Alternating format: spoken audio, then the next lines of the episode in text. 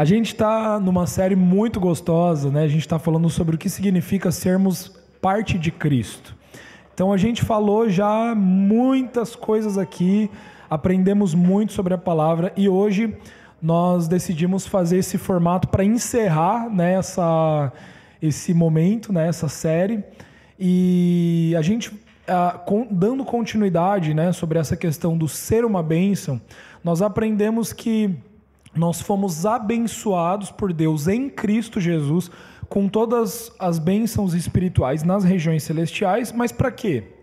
Para vivermos de maneira egoísta? Não, para que pudéssemos ser uma bênção, né? Então, nós fomos feitos bênção para essa terra, para que nós pudéssemos abençoar as pessoas. Ou seja, o evangelho, ele não é para mim mesmo, mas ele é para que eu possa manifestar para os outros, né, para o próximo. E essa verdade, ela é o que nos faz amadurecer. Antes nós pensávamos como menino, falávamos como menino, mas hoje, né, agíamos como menino, mas hoje não, não dá mais. Por que, que não dá mais? Porque a partir do momento que você é exposto a uma verdade superior, a verdade que você tem, você não consegue mais negar essa verdade. Assim é com Jesus Cristo. Quando a gente conhece Jesus, você não consegue mais voltar atrás, né? É, é um crescimento, é uma é um avanço na nossa vida. É a mesma coisa do que você experimentar picanha, né? A gordurinha da picanha ali no churrasco e você falar não, não, não, pode dar polenta mesmo em vez da picanha. É, quem que vai trocar uma polenta por uma picanha, né? É, é assim, né? Não sei se você come carne vermelha, para quem não come carne vermelha, sei lá, pensa num sushi. É a mesma coisa, né? Você experimenta algo bom, não tem mais. Você fica lembrando daquele gosto. Acabei de falar da picanha, eu sei que já veio aí na sua cabeça, né? Aquele estalinho da gordura na churrasqueira, né? é. E Jesus é assim, cara. Jesus é assim. É, é algo que você experimenta a verdade e a verdade ela vai te libertando. Você vai conhecendo a verdade, essa verdade ela vai te libertando. Ela vai tirando de você aquelas amarras, as amarras das práticas pecaminosas, as amarras do velho homem, as amarras que te prendiam, né, num lugar de morte, de tristeza, de dor.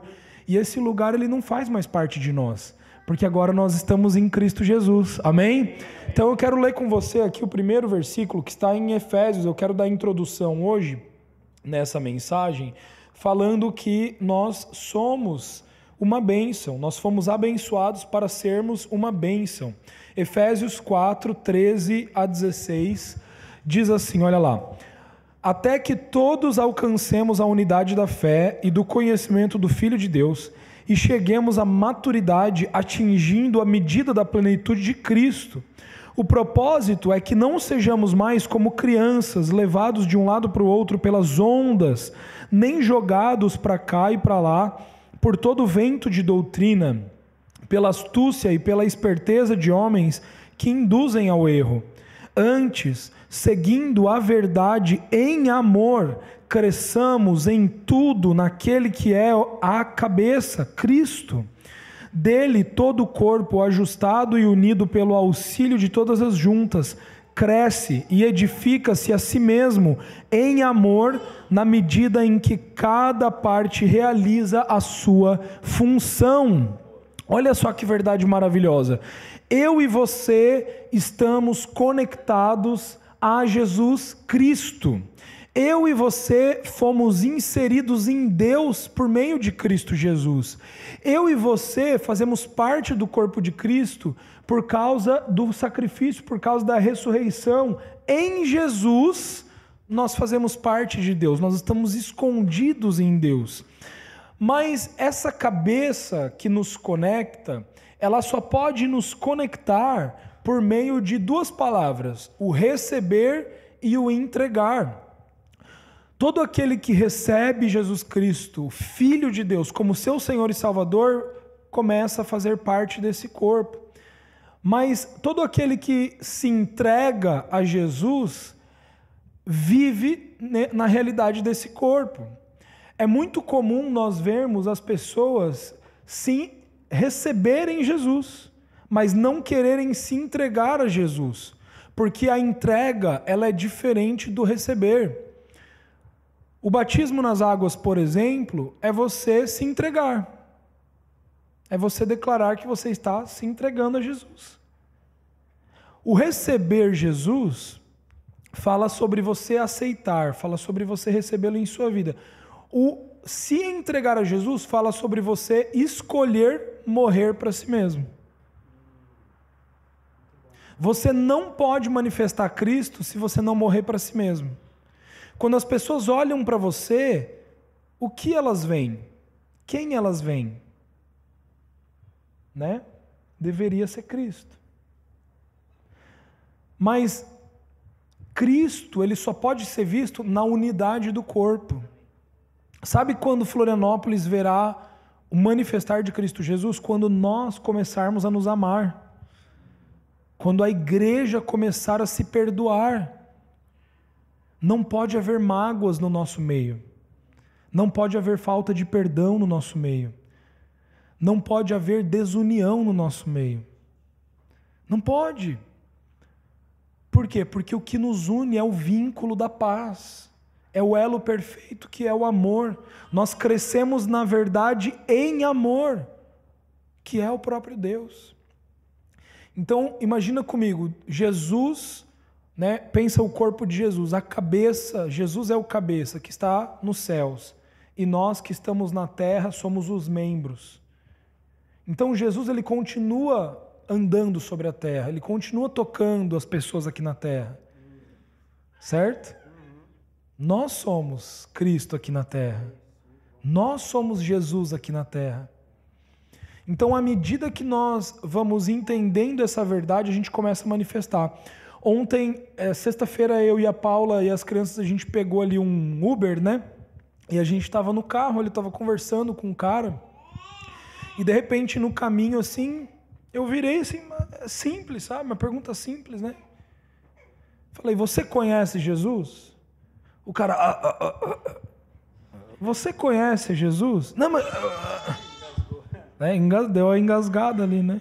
Não, mas por que você está me fazendo essa pergunta? Não, só quero saber, você conhece Jesus, né? Olha que engraçado, né? É simples, sabe? É muito simples.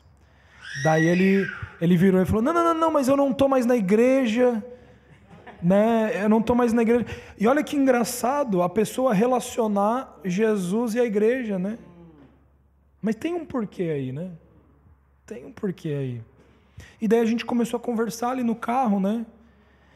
E daí eu comecei, e daí ele, eu falei, você conhece? E daí ele não respondeu minha pergunta, né? Ele só falou que não estava na igreja. Eu falei, então não conhece, né? Então vamos lá. E comecei a falar, ó, Jesus é esse cara, é Deus, 100% homem, 100% Deus, veio, morreu por você na cruz, pagou pelos seus pecados. Comecei a falar, comecei a falar o evangelho. Ele virou para mim e falou assim: "Mas como que você sabe da minha vida? Como que você está falando minha vida?" Eu falei: "Ué, não sei da tua vida.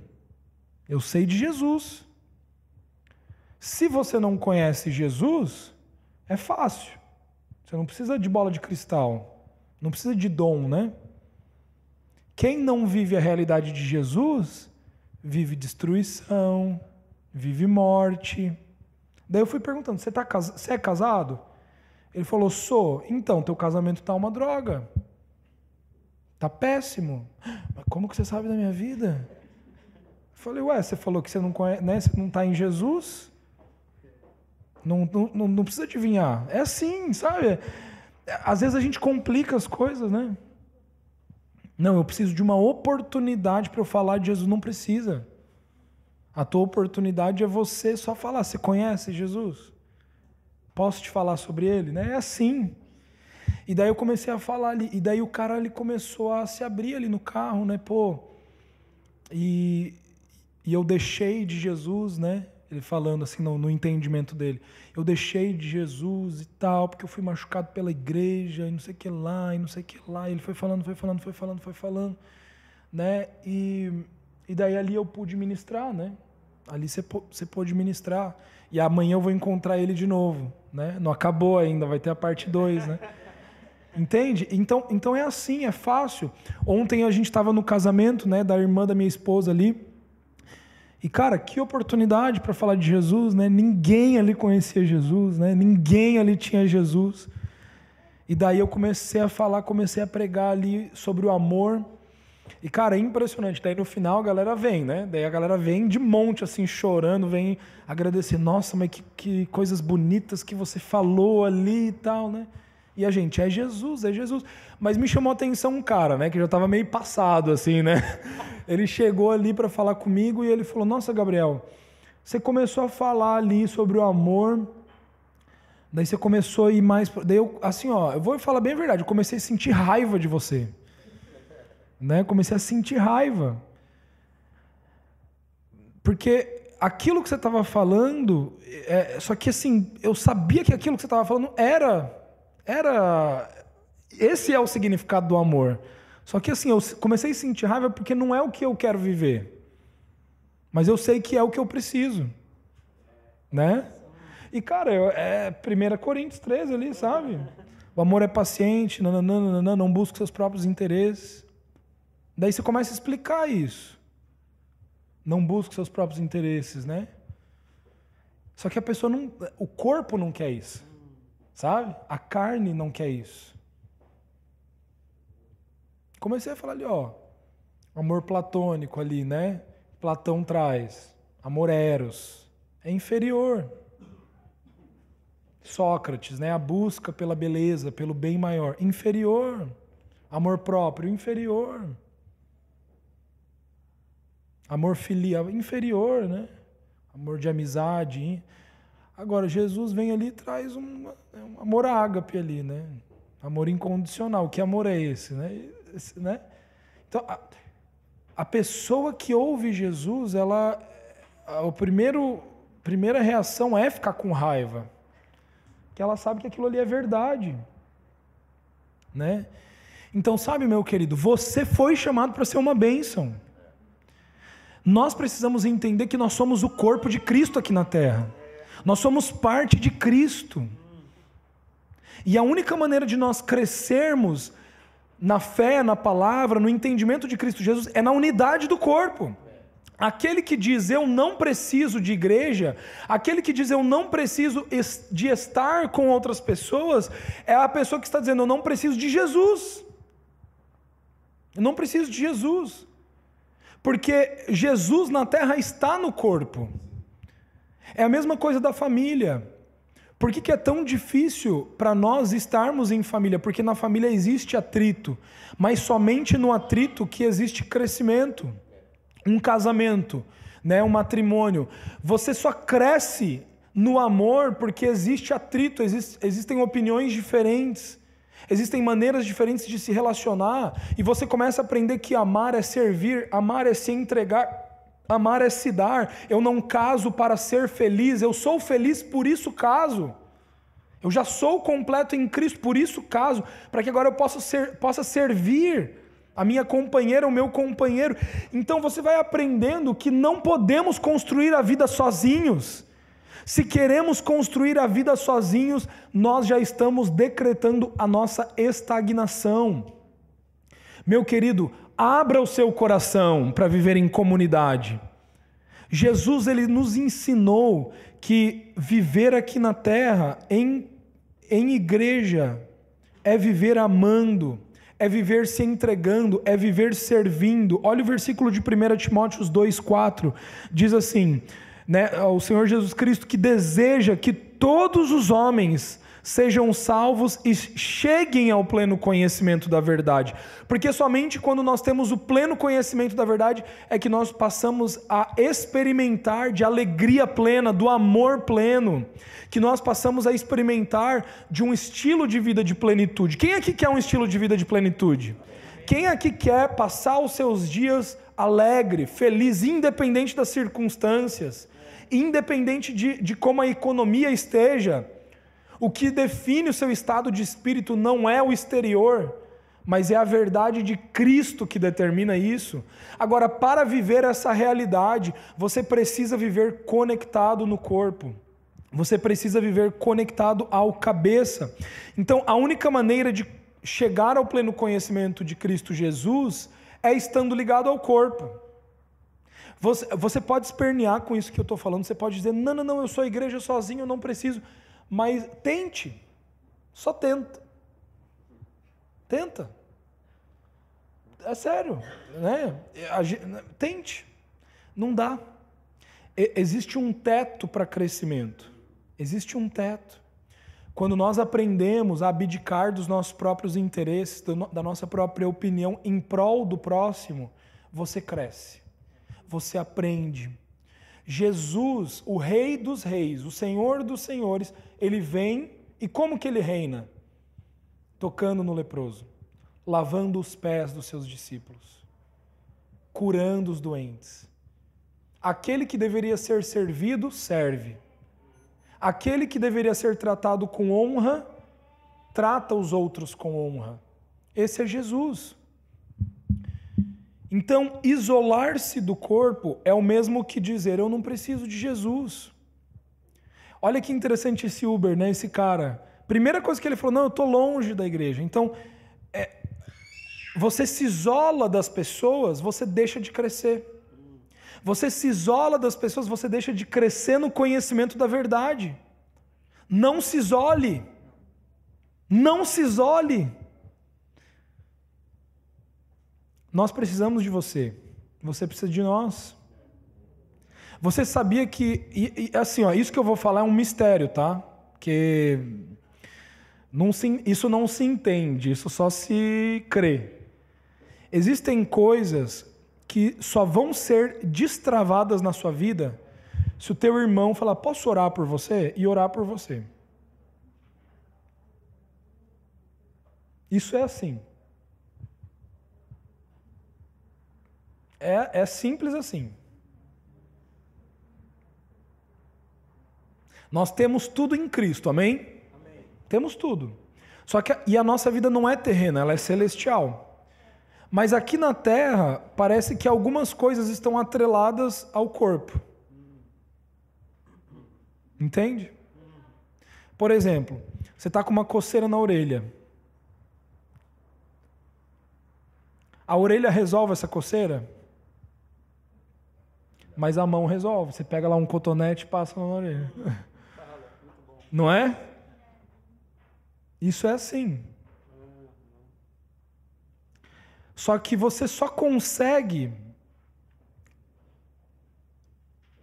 servir ao próximo se você considera ele superior a você mesmo.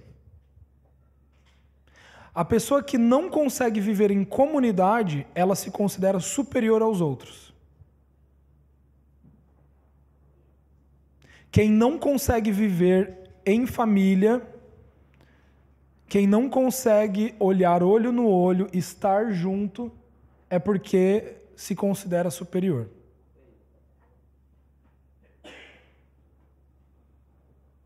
O vitimismo, por exemplo. Orgulho. Né? Não, fizeram mal para mim, me machucaram e tal. É orgulho. Né? Não, mas eu sou a vítima. Sim, orgulho. Né?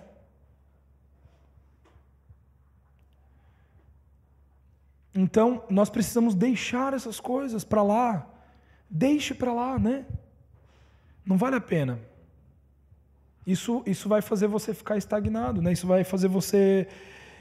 E hoje nós queremos aqui, de uma maneira bem, né, bem informal, contar um pouco das nossas experiências para vocês, né?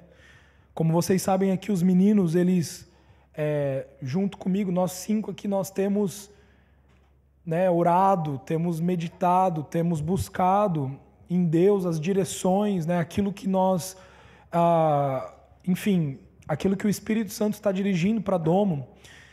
E é muito legal porque às vezes você vê aqui um de nós aqui ou ministrando ou né, tocando ali uma música ou ali na recepção, mas às vezes você não conhece algumas coisas que nós já vivemos, algumas coisas que nós já passamos. E deixa eu te falar uma coisa: viver em comunidade é sofrer. Mas o sofrimento, ele potencializa o teu crescimento. O padrão do mundo, ele não quer o sofrimento, né? Ele rejeita o sofrimento. Jesus, ele escolheu sofrer para te servir. Jesus escolheu morrer para te servir. Você entende o padrão de diferença aqui? Né? Então, a gente vai falar um pouquinho sobre esses aspectos. Por quê? Porque viver no corpo tem, existem três aspectos que são muito presentes: o amor, o servir e a entrega. Não tem como você viver em comunidade se você não amar, se você não servir e se você não entregar. Para você viver um relacionamento, por exemplo, uh, amoroso, você precisa desses, dessas três coisas. Sem entrega, não dá certo. Sem amor, não dá certo. Sem servir, não dá certo. Né? Andrei, vai lá. Tô, tô emotivo aqui hoje, não só pelas palavras do Gabi, mas porque fiquei 40 minutos com a minha esposa e os filhos presos no elevador, tá? Então, se eu chorar quando a gente chegou, é por causa disso, tá bom? mas está superando. É, dentro disso que o Gabriel falou, eu acho que tem muitos elementos, é, todo, tudo interligado daquilo que a gente vai falar aqui, daquilo que eu também quero compartilhar com vocês. Mas principalmente relacionado à parte de você trabalhar na igreja, você servir, ajudar de alguma forma, né? É, se você olhar filosofalmente né, para a composição da carta de Romanos, por exemplo, o apóstolo Paulo traz muita teologia, muita base do que hoje a gente vive com relação à graça, com relação à lei, com relação ao Espírito, e ele avança para o final da carta falando sobre dons e falando sobre a necessidade de pessoas, pessoas que têm qualidades e, e aptidões diferentes e que e sobre a necessidade dessas pessoas manifestarem isso no corpo, na comunidade, né? E eu diria para vocês, como uma experiência que a gente vem, eh, daquilo que o Espírito ministra para a gente, tem uma frase que me marcou muito para trazer hoje, é, até estava compartilhando com o nosso irmão que veio lá nos visitar de São Joaquim. É, não há vida fora da igreja. Parece muito forte essa frase, a gente foge de coisas fortes e que nos confrontam principalmente com a ideia de que ah, eu posso viver a igreja sozinho. Mas quando eu me refiro que não há vida fora da igreja, é que tudo, tudo que está fora, ele vende para você, o mundo, ele vende para você uma ideia de que contrária à premissa básica de quem você é. Por isso que quando nós encontramos Jesus, ele diz a você quem você é. Por isso que a relação de Jesus no, no ministério dele, Deus olha para ele e diz: Este é o meu filho amado. Então a relação de sabermos quem nós somos, amados, perdoados, temos todo o acesso, temos as bênçãos, somos uma bênção em Deus, ela está diretamente ligada com os próximos passos que você dá na comunidade cristã. E o mundo vende para você o seguinte: não, a partir do momento que você está envolvido na igreja ou, ou envolvendo o seu tempo, você está deixando o tempo de usar esse tempo em alguma outra coisa que você poderia suprir uma necessidade sua. Você está indo lá ajudar, mas você poderia estar tirando férias. Você está ajudando em determinada situação, mas poderia estar fazendo outra coisa. Então, esse jogo daquilo que perece, ele mexe com o nosso senso de falta. E se nós temos esse senso e caminhamos com um senso de incompletude, de falta, nós temos severas dificuldades de servir ou de agir. Veja bem, a pessoa que chega no nosso meio, e eu estou falando muito disso aqui, é, é, são, são o que a gente viveu e vive. Mas quando você chega num meio em que você não tem a clareza de quem você é e do que Jesus já fez por você, você quer mostrar através do seu servir que você tem que conquistar algo. E você rapidamente começa a fazer, rapidamente você começa a pegar uma função e tal, porque é mais fácil você fazer algo naturalmente para você tentar merecer e provar, porque esse é o padrão fora da igreja. É mais fácil isso do que você permitir o Espírito entrar. Porque a, o, a, o Espírito entrando e trazendo essa, esse contexto, revelando isso para você, não tem só a ver com ser o filho amado, mas tem a ver com, pô, aquele orgulho lá de trás que se o meu irmão faz uma coisa assim, eu não vou mais, eu não, meu irmão traz uma, uma questão, eu vou dizer, puxa, mas eu vivi isso lá atrás numa outra igreja. Não, não, eu não vou fazer. Isso daqui não é para mim. Por quê? Por causa da dor, por causa da mágoa, por causa de N coisas. Ah, o exemplo do Uber que o Gabriel trouxe é o clássico. E com muitas pessoas que você vai conversar, ah, não, porque a igreja fez tal coisa. Eu diria para você, não há vida fora da igreja, porque o convite de você amar uns aos outros, por lógica, ele para em você. Você não está sendo alimentado, você não está sendo amado. Você dentro da igreja, para seja para servir, seja para ensinar, você precisa ser amado e amar. A partir do momento que você está amando o outro, o outro está sendo amado, o outro está te amando, e é assim que a gente se afia de certa forma e amadurece. É isso que o Gabriel acabou de falar. A partir do momento que eu sou um ser isolado desse, disso, desse organismo vivo, eu estou entregando, entregando coisas, e ainda que eu esteja é, com esse pensamento de sou um filho amado, estou entregando, mas não estou recebendo nada, e as minhas concepções estão ficando, e, e como é que fica isso? E aí, quando vem os ventos, abala. Eu diria é, que o tempo de maturidade que nós estamos avançando como domo, ele requer de nós que nós paremos de, de interpretar as coisas com a forma da nossa alma. Se está bom, se está ruim, com as nossas emoções, se está confortável ou não. E que nós passamos a discernir as coisas espiritualmente, porque nós somos espirituais.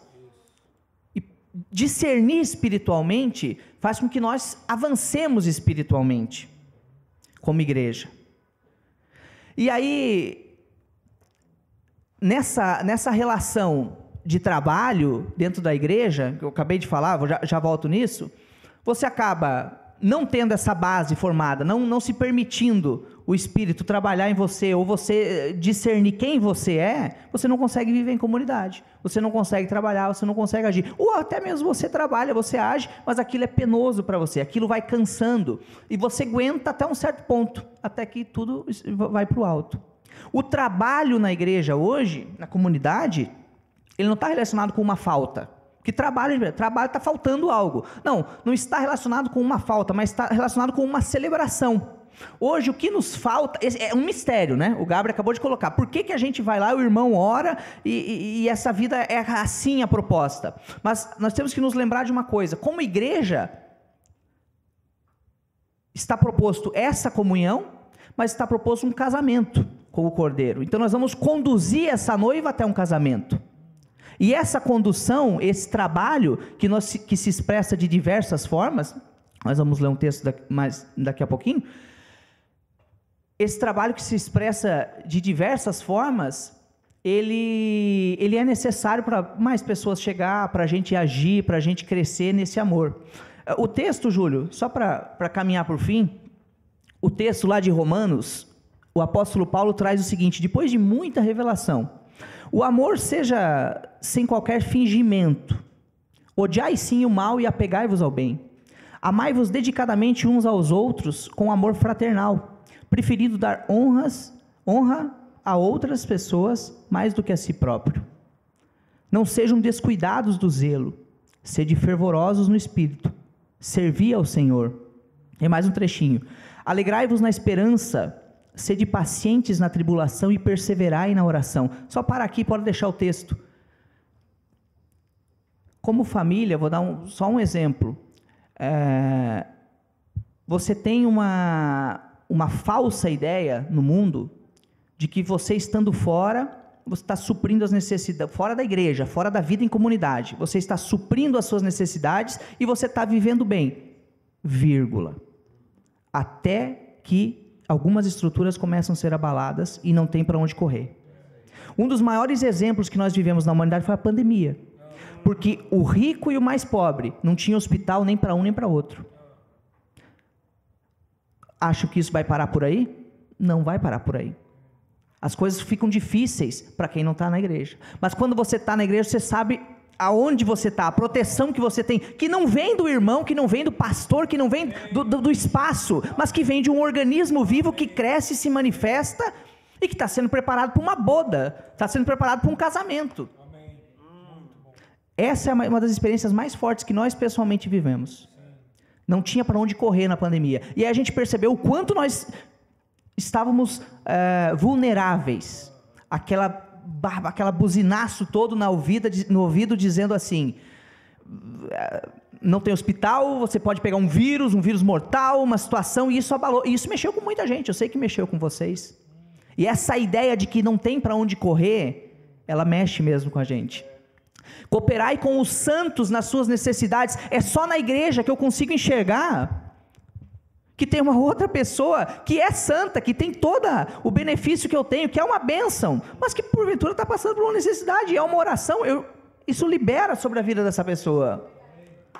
Praticar a hospitalidade, é onde a gente se desarma, é onde a gente não tem poxa, é, não, não, essa aqui não é você, não tem problema sujar o chão, vem, não tem problema, você está sujo, vem igual, você está com uma dificuldade, vem, esse é o lugar para você vir. Jamais te entregues, ele termina assim, esse é o versículo 21. Jamais te entregue ao mal como vencido, mas vença o mal com o bem. E essas palavras no grego, para finalizar, e vou passar. Vocês estão dando risada porque nós brincamos que cada um ia demorar um monte, né?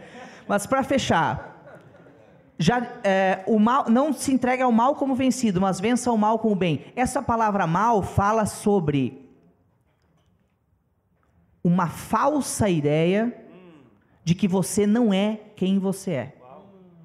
Isso é o que essa palavra significa. Uma, uma dos significados dela, uma falsa ideia de que você não é aquilo que você é.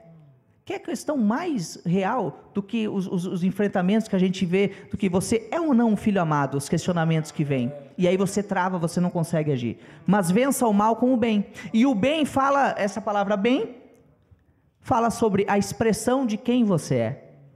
Quando, como que você expressa quem você é? Através do bem. E a gotinha de sangue, que tem a sua função de passar por todos os vasos sanguíneos e irrigar lá a pontinha do seu dedo, ainda que ela é uma gotinha, que pareça insignificante, ela tem que fazer todo o caminho e voltar para o coração, periodicamente, e passar pelo coração, e voltar. E tem tudo a ver com o que o Rafa trouxe na introdução. Nós somos igrejas aqui juntos, nos momentos que nós estamos, mas no nosso trabalho, por causa de, da, da comunidade, por causa da igreja. Nós somos igreja e nós avançamos no trabalho. Amém. Bom dia, Domo. Bom dia. Diferente dos meus nobres e queridos irmãos, eu vou tentar manter o meu tempo. Com todo respeito, óbvio, e sem ser julgado por algumas pessoas que estão à minha direita. Mas é, queria começar falando é, que eu ouvi uma frase, é, coincidentemente, essa semana, e ela vem muito a calhar com tudo que a gente está falando hoje. E a frase dizia assim: Uma comunidade evolui quando velhos decidem plantar árvores cuja sombra ele nunca desfrutará. Né? E isso fala muito, e eu não estou falando somente de pessoas velhas, mas eu estou falando daqueles que são maduros daqueles que amadurecem, estão experimentados na verdade, aqueles que têm crescido, estão inseridos em Cristo Jesus, é natural com que ele deixe algo, com que ele sirva, com que ele ajude todos a desfrutar de algo que talvez ele não desfrute. Que tá, é, o olhar dele sempre estará à frente sempre estará em abençoar, porque ele já é uma bênção. Sempre estará em fazer algo que talvez ele não veja naquele momento, mas muitos desfrutarão daquilo. Isso é um legado que é deixado e vem lá desde Cristo Jesus, né? Com a oração que, que ali que o Rafa é, fez na transição, isso foi o objetivo de Cristo era esse. Ele plantou algo ali que ele naturalmente como homem aqui na terra não viu acontecer. Mas hoje, à destra do Pai, ele vê todo o fruto daquilo que aconteceu, daquilo que ele fez, da graça de Deus sobre nós.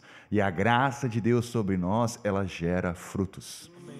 A graça de Deus sobre nós, ela gera frutos na comunidade onde nós estamos, no trabalho, na, na, na, escola, na faculdade, nas ruas, onde quer que nós vamos. A graça de Deus, ela gera esse fruto. Viver em comunidade é aqui e lá fora ela é um âmbito que envolve nosso ser por completo. O servir, ele não para somente aqui na Domo, mas ele se estende à sua família, ele se estende aos seus filhos, ele se estende aos seus pais, ele se estende ao seu trabalho, aonde quer que você esteja.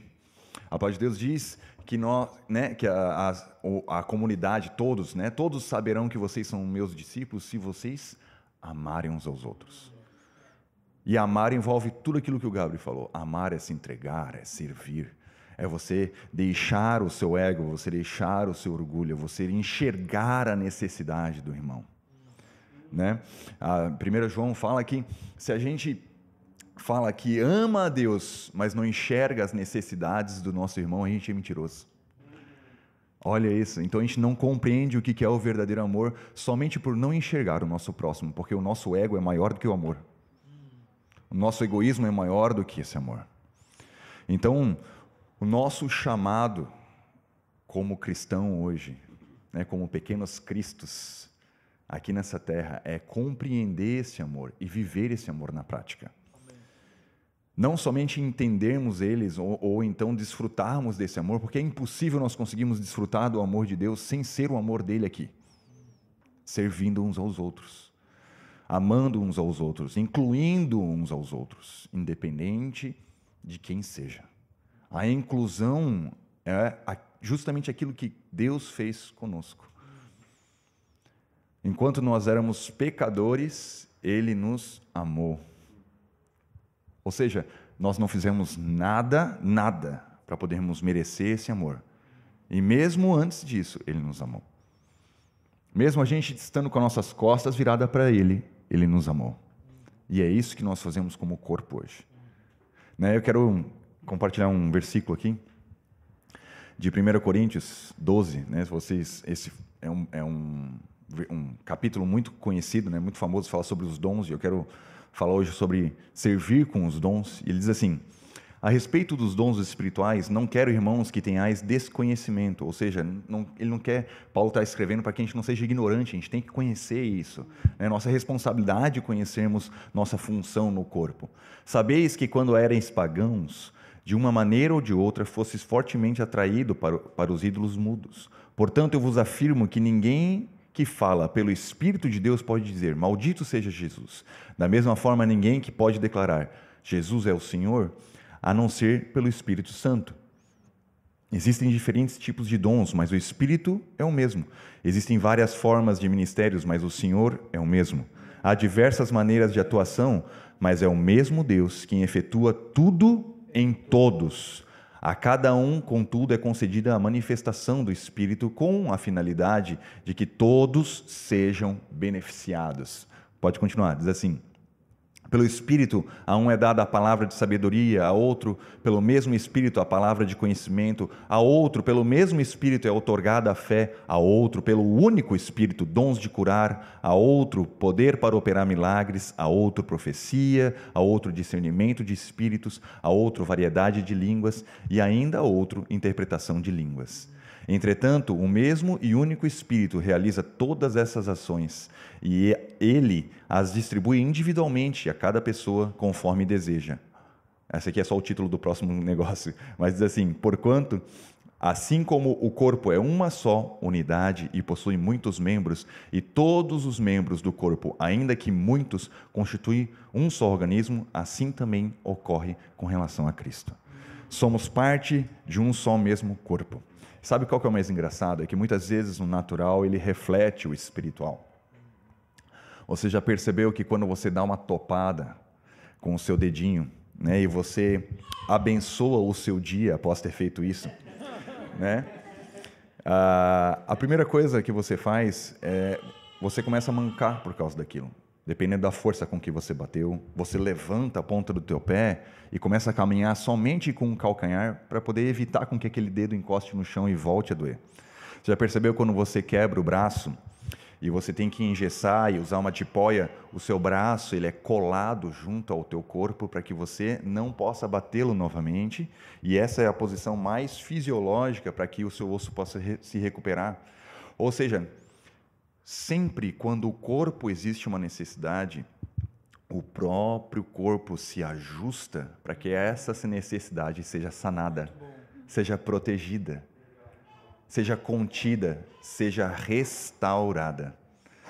E os dons, Os dons no corpo de Cristo são usados, foram dados. Dons é uma dádiva, é algo que foi dado por Deus, capacidade em Cristo Jesus, que nós temos por já estarmos inseridos nele. Cada um foi dado aqui, dons, não só um, mas dons, e temos a disponibilidade de poder acessar a todos eles para quê? Para que todos sejamos beneficiados. Todos sejamos beneficiados. Muitas vezes, é, eu já tive muitas conversas com o Rafa e isso é uma coisa que ele bate muito essa tecla. Eu gosto muito de falar sobre isso também, mas principalmente ele que fala sobre a respeito da pluralidade do corpo de Cristo. Todos nós fazemos dessa pluralidade, né? Dessa diversidade. Ninguém aqui é igual. Ninguém aqui, todos somos singulares em Cristo. Pensa na criatividade que existe em Deus em ter criado cada um aqui né, de formas diferentes, jeitos diferentes, temperamentos diferentes, dons diferentes. Então existe algo em ti que esta comunidade necessita que somente você pode dar. E se você deixa de dar, é algo que o corpo precisa se adaptar para reajustar isso.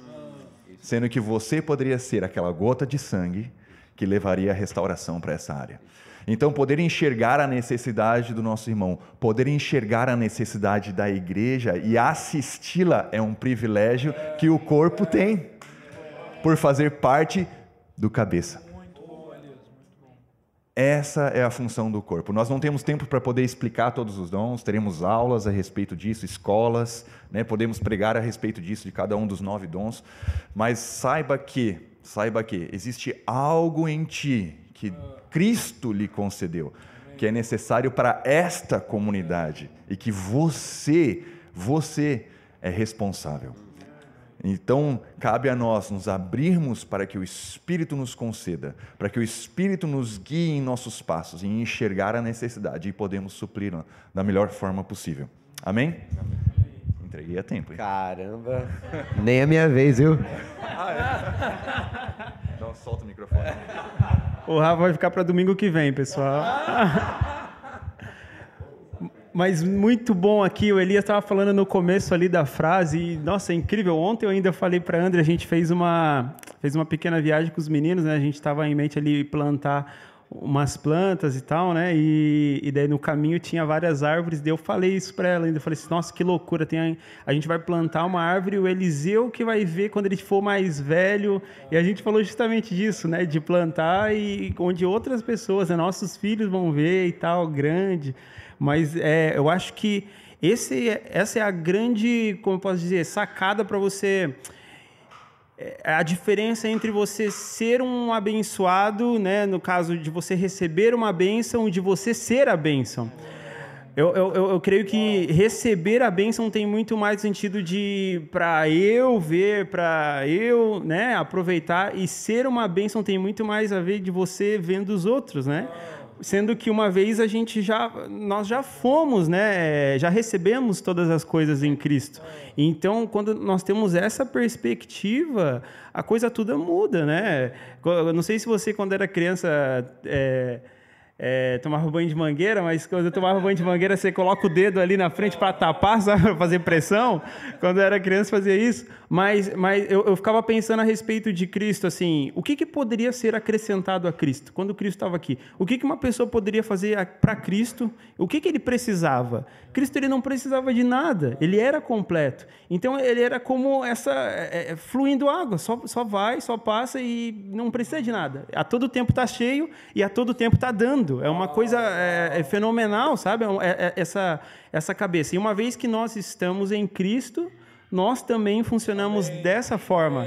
Todo tempo cheio, todo tempo dando, porque nunca falta. Então, é, nós passamos a deixar de receber bênção para ser uma bênção. Nós passamos a dar, dar e nunca nos falta, e nunca falta para ninguém.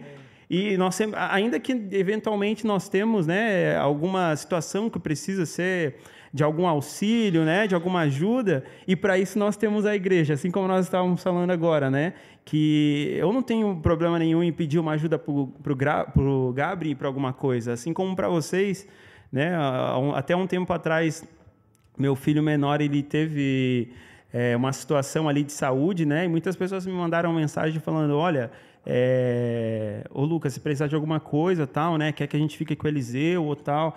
E enquanto os meus irmãos, né, as pessoas estavam me mandando mensagem, eu estava refletindo isso. Nossa, que maravilhoso, né, é ter a igreja, né? Enquanto outras pessoas, assim, né, mandavam mensagem, falavam, nossa, tem que cuidar, porque agora ele vai ficar ruim e tal. E queria ajudar, e na verdade estava piorando a situação, né? E deu, não, pode deixar, a gente vai cuidar, tá tudo certo. E, e, e a igreja, assim, né, esse suporte de você estar, tá, né, no corpo de Cristo e você ver o cuidado de Cristo através das vidas dos irmãos ao seu lado. Mas, enfim, é.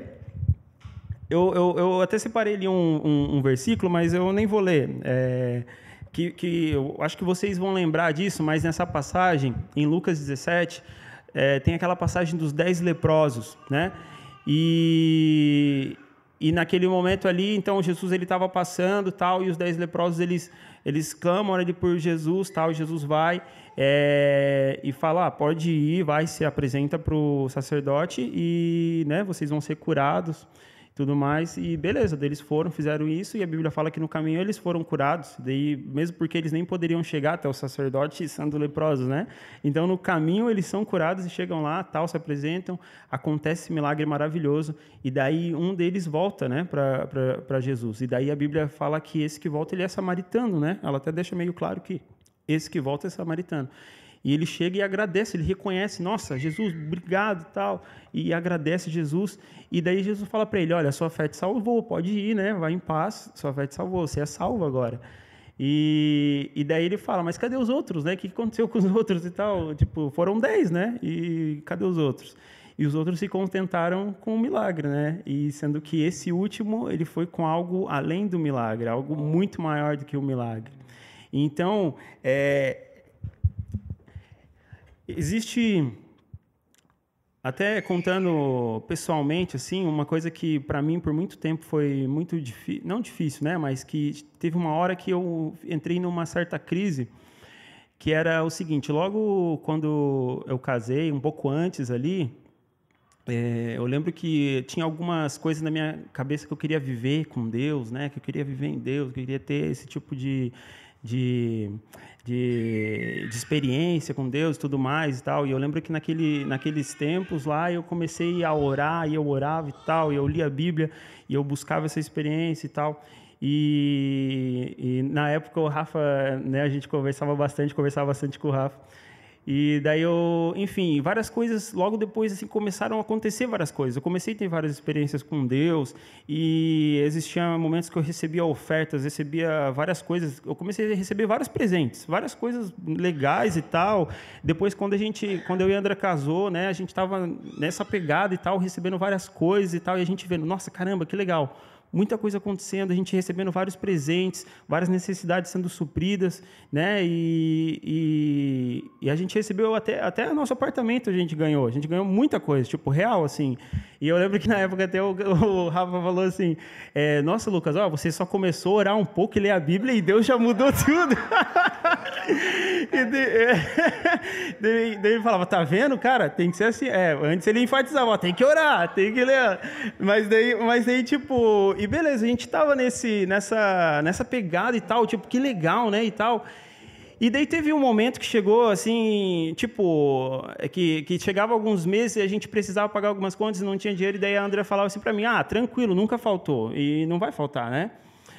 E eu, Deus ficava assim, tipo, tá, beleza, eu já aprendi que não vai faltar, mas eu tô cansado de receber, eu quero dar, né? Tipo, sempre ficar esperando e tal parece que tem mais do que isso. Parece que tem mais do que. Só tipo, ah, beleza, eu, todo mês vou ficar, hum, ah, vai dar, vão pagar pra gente, ah, vão, vão nos dar, o que tá precisando. E daí na minha cabeça tá faltando, sabe? É, é, parece que eu quero deixar de receber e quero começar a dar também. Eu, quero, eu preciso ir para frente disso, né? E, e, e lendo ali essa passagem dos leprosos, é muito interessante, porque nove deles eles vão, né, eles vão, recebem o seu milagre, vão embora e para eles está tudo bem. Só que o problema é que eventualmente eles vão precisar de outra coisa. Mas aquele que voltou, ele não precisa mais. É, é, como, é como aquela passagem de João 4, né, da, da mulher samaritana ali, que, que Jesus fala para ela: Olha, eu estou te pedindo algo, mas se você soubesse quem eu sou, Você me pediria, eu te daria, e essa água ia se tornar uma fonte em você. Você seria a fonte.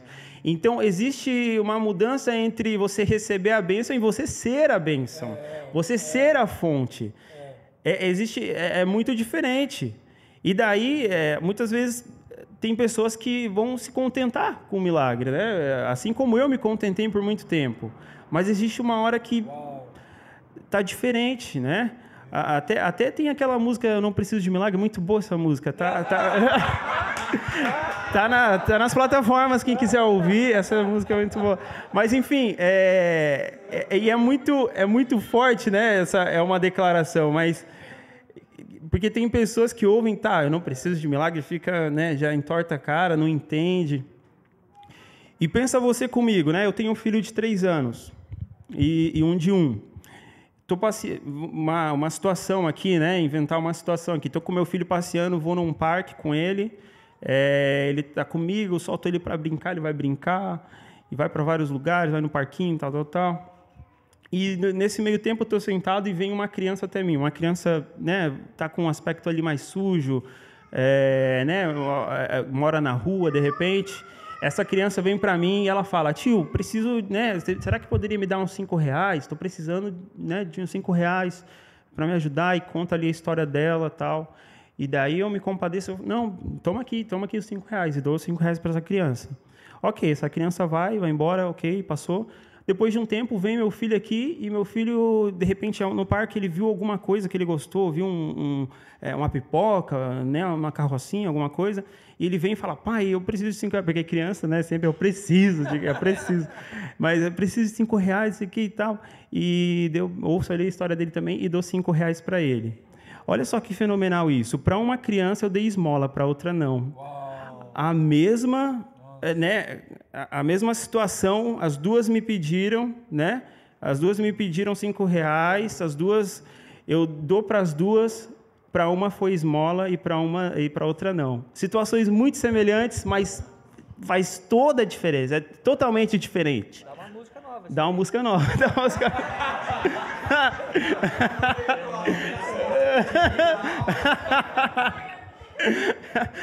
Mas situações. E, e, o que muda é justamente essa posição. A posição muda tudo. Em uma posição a gente tem acesso a todas as coisas, né? E, e assim, e daí talvez você você ouvir, ah, não preciso de milagre, mas eu tô doente, mas eu acho que eu preciso. Mas a questão é que a sua posição é outra, é totalmente diferente. Enquanto nove, né, da, daqueles leprosos continuaram como pedintes, né? O outro passou a ser filho. Ele foi salvo e ele pôde ir para uma situação totalmente diferente, né? Eu tem tem outra história também tem um vídeo, né? Muito, eu não sei se vocês já pode contar, pode contar, tranquilo. Temos tempo, né? Tá, tá de boa. É, mas mas, mas para acabar aqui, talvez você Talvez vocês já viram esse vídeo, um vídeo muito famoso também que, que tem aí na internet, que é, que é no, no sinal, um menino que está pedindo também, né? E tem um carro atrás que está filmando e ele chega e, e, e, tem um carro parado, um carro relativamente parece ser um carro bom, né? Os pais na frente, um menino, um filho atrás, e daí esse, esse menino está passando ali no meio e daí o menino abre o vidro e dá um brinquedo para ele, né? Um brinquedo legal, assim, grandão, parece ser um trator, um carro, alguma coisa assim e dá pro, e dá pro menino, né? E o menino, ele, poxa, fica feliz e tal, e sai. E daí, eu estava refletindo, né? Quando eu vi esse vídeo, achei muito interessante. Talvez o menino que deu o, o brinquedo ali, ele, ele gostava, talvez, desse brinquedo. Só que ele pode sair dali e falar, pai, vamos passar ali na Rap e comprar outro, né? Tipo, e ok. Mas aquele outro menino que recebeu ali, ele vai pegar aquele brinquedo e talvez ele não tenha a chance de receber outro brinquedo daquele. E daí ele vai segurar aquilo ali. Vai falar: não, não, é, ninguém toca, esse brinquedo aqui é o melhor que eu tenho tal. E não tenho como dar. Como é que eu vou. E daí vem alguém para repartir: ah, posso brincar com você? Não, não pode, porque acabou, né? Só me deram uma vez e agora o que, que eu. Né? No, falta, escassez, escassez. Sendo que o outro ali, ele, ele pode falar, pai, não, é, eu dei, mas é aquilo, você é a fonte, você está aqui, eu tenho um pai, eu tenho um pai. Então, aqui, sabe, hoje eu posso contar com os meus amigos, eles podem, né, eventualmente, se eu precisar de algo, eu sei que eu posso contar com eles. E para eles também não vai faltar. Nós, sendo família, estando em Cristo, faz toda a diferença. Quando nós estamos em Cristo, inserido é, nesse corpo onde Cristo é o cabeça, Ele é a nossa fonte, né? E, e uma vez que nós entendemos isso, somos totalmente gratos e por isso nós conseguimos nunca vazio e, e sempre dando. É uma coisa fenomenal. E eu quero passar para o meu amigo aqui que ele está me olhando, para o Rafa. Tenha um excelente domingo a todos, tá? Quero começar a dizer que ser igreja é respeitar o tempo do coleguinha do lado.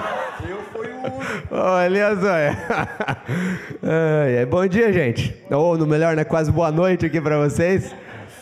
É, eu quero ler um texto com vocês, mas é muito legal, né? A gente se reúne algumas vezes, nós cinco, nós nos conhecemos há bastante tempo. E eu quero dizer para vocês que é muito legal quando nós nos reunimos, porque isso aqui mo- mostra muito do que é a pluralidade do corpo de Cristo. Nós temos experiências diferentes, em áreas diferentes, com maturidades diferentes, e cada vez né, que eu fui ouvindo, aqui ouvindo cada um deles, acrescenta tanto né, no espírito, é um alimento que vem, vem enchendo o coração da gente, né? É- é- é a palavra, é a verdade sendo transmitida, não tem como a gente não ser alimentado. Isso é ser igreja. Quero ler um texto em Provérbios, que diz o seguinte: Provérbios 11, 24. Há quem dê generosamente e vê aumentar as suas riquezas, outros retêm o que deveriam dar e caem na pobreza. Vou ler de novo. Há quem dê generosamente e vê aumentar suas riquezas, outros retêm o que deveriam dar e caem na pobreza. Tem alguma lógica matemática esse versículo? Não tem nenhuma lógica matemática. Eu quero que vocês guardem uma coisa. Semana que vem, né, a gente vai continuar nessa, nessa sequência. Eu quero encorajar muito você a vir, né, você, enfim, principalmente, né, quem, quem já está conosco há um bom tempo. Eu não sei se você percebe, se você está há alguns meses pelo menos conosco, eu não sei se você percebe como o Espírito tem nos dirigido. Inclusive, a última série foi Dirigidos pelo Espírito. E vou falar uma coisa para vocês. Nem, nem nós mesmos, quando definimos né, o que vai ser a próxima série, quando a gente ali né, conversa qual vai ser a próxima série, nem nós mesmos temos ideia do que o Espírito está fazendo e está conduzindo. Mas tudo que nós temos recebido nos últimos meses, nos últimos anos, é na verdade um alimento que tem conduzido a gente, como igreja, a um processo de maturidade. E nós temos sido amadurecidos em áreas diferentes da nossa vida. Se você está aqui há dois anos, você sabe o que nós pregávamos há dois anos atrás. Né? Como a gente tinha pregado algum, algumas coisas mais elementares, mas extremamente necessárias a respeito de Cristo. E neste momento nós começamos a introduzir um processo em que nós estamos falando, so, falando sobre gratidão, sobre generosidade, sobre dar. Foi falado aqui né, sobre nós contribuirmos com o nosso serviço. Foi falado sobre nós contribuirmos com os nossos dons, com os talentos que Deus tem dado. Né, o Lucas tem falado um pouquinho, falou um pouquinho sobre gratidão. Eu vou falar aqui junto, né, sobre generosidade também. Mas nós vamos entrar num processo em que nós vamos falar sobre esse dar. E nós vamos tocar em um ponto que é dinheiro. Dinheiro. E deixa eu falar uma coisa, nós precisamos falar sobre isso. Não à toa a Bíblia fala tanto sobre esse assunto. Porque o próprio Paulo vai falar para Timóteo que o dinheiro é a raiz de todos os males. E deixa eu perguntar, quando a gente toca nesse assunto, é diferente ou não é? Tem uma razão para ser diferente. Tem um motivo por que é diferente. Mas nós precisamos, como filhos de Deus, amadurecer nessa área, para que nós não sejamos dominados pelo dinheiro, mas para que nós possamos entender que o dinheiro está sobre os nossos pés e que nós somos única e exclusivamente bons administradores de tudo aquilo que Deus nos deu. Toda herança que nos foi concedida foi porque nós possamos ser bons administradores. Veja bem, não é legal nós falarmos, se eu perguntasse aqui, quem quer ser dirigido pelo Espírito na, na área da, da saúde física? Você quer ou não quer? Quer. Porque o que, que vem automaticamente na sua cabeça? O Espírito vai me conduzir, eu não vou ficar doente, eu vou ser protegido nessa área. É bom ou não é? É bom. Quem quer ser conduzido pelo Espírito no matrimônio, no casamento? Pessoal vai falar, quer ou não quer? Quer. Porque automaticamente você começa a vislumbrar o quê? Você começa a vislumbrar que você vai ser bem sucedido nessa área também, que tudo vai dar certo no teu casamento. É muito bonito. Mas se nós falássemos quem quer ser conduzido pelo Espírito em dar dinheiro, eu não estou falando nas finanças, estou falando em dar dinheiro. É diferente sim ou não? É. Porque quando eu falo ser dirigido pelo Espírito, eu estou falando que eu tenho o controle ou o Espírito tem o controle? O Espírito tem o controle. E nós queremos dar o controle de todas as áreas da nossa vida para Deus? Ou só de algumas?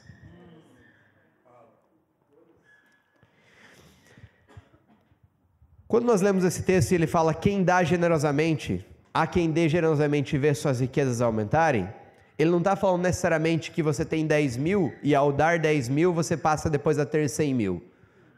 Quando ele fala de riqueza, ele está falando de todas as áreas da nossa vida.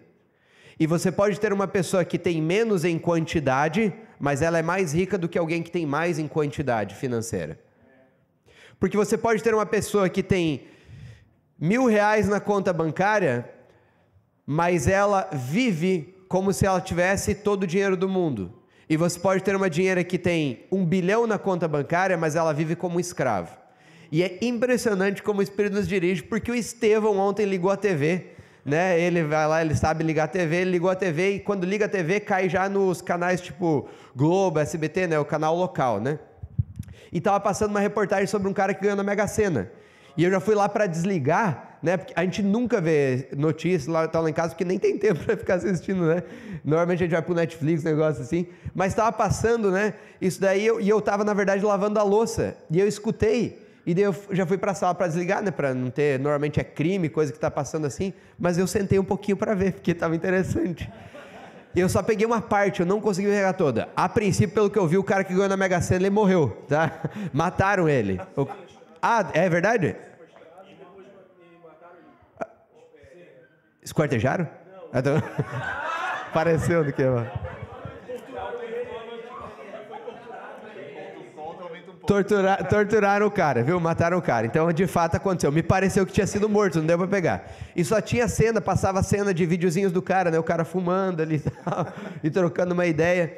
E aí o pessoal falava, não, ele ganhou a Mega Sena e tal, mas ele continuava vivendo no mesmo local. E você, os minutos que eu vi, tá? Ali da reportagem, parecia que ele continuou vivendo no mesmo local, assim, que é um local relativamente simples, né? Pobre e tal. E parece que ele continua a ter o mesmo tipo de vida que ele tinha antes mas ele tinha ganhado na Mega Sena. Só que aí entra no ponto que o Lucas estava falando. E eu, particularmente, estava né, próximo do Lucas nesse momento de transição que ele estava falando, né, de estar tá recebendo, recebendo, recebendo, e depois ele fala assim: não, mas não é isso. É sobre dar também. E tiver outras coisas também que eu vou falar num outro momento, porque o Lucas trouxe umas coisas minhas, eu vou contar dele também, tá, gente? Mas o que, que o Lucas estava falando aqui?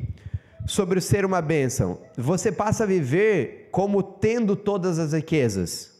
Não de forma somente natural, mas você vive como? Então você tem 10 reais, você tem aquele brinquedo único da criança, né? Eu sou a criança da rua e eu recebi o brinquedo. Mas como eu tenho uma mentalidade de riqueza, eu tenho uma mentalidade que eu sou o filho de Deus, eu consigo repartir mesmo tendo somente aquele brinquedo. Eu dou o único brinquedo. Ah, mas eu não vou ter mais. Mas eu já estou suprido mesmo sem ter aquele brinquedo. Olha a loucura. Porque a criança que recebeu aquele brinquedo, ela ficou feliz sim ou não? Ela tinha aquele brinquedo antes? Não. Ela, ela passou a receber uma coisa que ela não tinha antes. Passou a ser legal para ela, sim ou não? Mas quando ela dá, se ela tem a mentalidade de quem já tem todas as coisas, ela vive na mesma alegria, na mesma felicidade. Ela não passou a ter falta. Pelo contrário, ela passa a viver num padrão ainda maior, porque ela olha como ela foi uma benção para outra pessoa, como ela supriu a outra pessoa. E ela se enche, por isso que não, assim, só pode ser entendido pelo Espírito quando Jesus diz, e Paulo replica a fala de Jesus, né, dizendo: melhor é dar do que receber. Por isso que quando o autor de Provérbios está dizendo isso, ele fala, né? A quem dê generosamente e vê sua riqueza fazer o quê? Aumentar. Em Cristo Jesus, na nova aliança, na graça, nós não damos pensando, ah, se eu der, Deus vai me dar mais. Eu dou porque eu já tenho mais porque eu já sou suprido em todas as coisas. Aí eu posso contribuir, eu posso dar. Agora, outros retêm o que deveriam dar, e eles caem na pobreza. Deixa eu falar uma coisa, nós temos algumas mulheres grávidas aqui entre nós, né? E temos mulheres que não estão grávidas, né? Dois grupos aqui. As mulheres que não estão grávidas, vocês estão produzindo leite agora? Não. As mulheres que estão grávidas, está começando a ter uma transformação no corpo de vocês, sim ou não? Vocês vão começar a produzir o quê? Leite, para quando nascer a criança, certo? Esse leite é para vocês? Vocês estão produzindo leite para vocês? É para quem?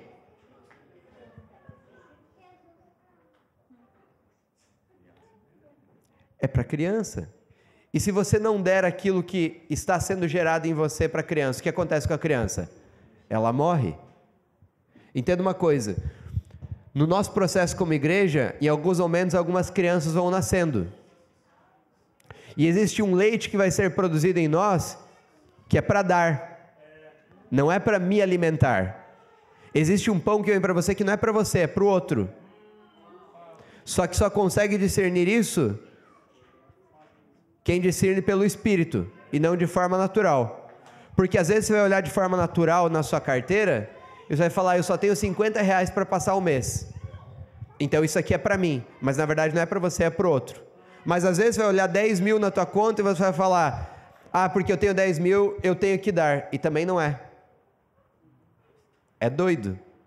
Mas isso é ser dirigido pelo isso é ser dirigido pelo Espírito e não ser dirigido de uma forma natural. A gente poderia contar várias coisas aqui, né? Nós não temos mais tempo. Semana que vem, semana que vem eu que falo, né? Daí eu vou poder falar à vontade aqui, viu? Contar várias coisas, mas eu quero que você guarde isso. Eu quero que você guarde isso que eu falei agora. Sobre a mulher grávida. Existe um momento que ela está o corpo dela está em transformação e ela está tendo leite sendo gerado, mas o leite não é para ela. Existem coisas que você tem hoje que não são para você. E as pessoas, na imaturidade, elas associam o status de sucesso delas na vida com Deus pelo quanto elas têm na conta bancária. E daí elas começam a falar: Nossa, olha só, eu estou recebendo essa bênção, aquela bênção, olha como eu estou prosperando, associando só o dinheiro, tá? Olha como eu estou prosperando e tal. Aí você vai ver essa pessoa. Essa pessoa, ela ela está recebendo, mas ela não está dando. Ela não está contribuindo. Ela não, não está doando. Sabe o que vai acontecer com essa pessoa? Ela cai em pobreza. E vou te falar, não cai em pobreza porque acaba o dinheiro na conta. Ela acaba em pobreza porque ela tem muito dinheiro, mas ela vive doente. Ela acaba em pobreza porque ela tem muito dinheiro, mas o casamento está uma porcaria. Ela cai, ela cai em pobreza porque ela tem muito dinheiro, mas ela vive como quem não tem nada. E ela continua correndo atrás, correndo atrás, porque eu preciso ter mais, preciso ter mais. Leia depois é, é, 1 Timóteo capítulo 6, eu vou falar semana que vem, mas leia em casa de tarefinha de casa. Quando Paulo fala sobre quem quer correr atrás de riqueza. E a gente vai destrinchar esse texto na semana que vem, tá? Não é que você não possa ser rico, na verdade você já é rico. E agora eu falo de dinheiro mesmo. Não é que você não possa ter milhões na sua conta, que você tenha milhões na sua conta, não é isso. Mas correr atrás da riqueza, isso é a raiz de muitos males para as nossas vidas. A gente vai destrinchar isso na semana que vem. Tá bom?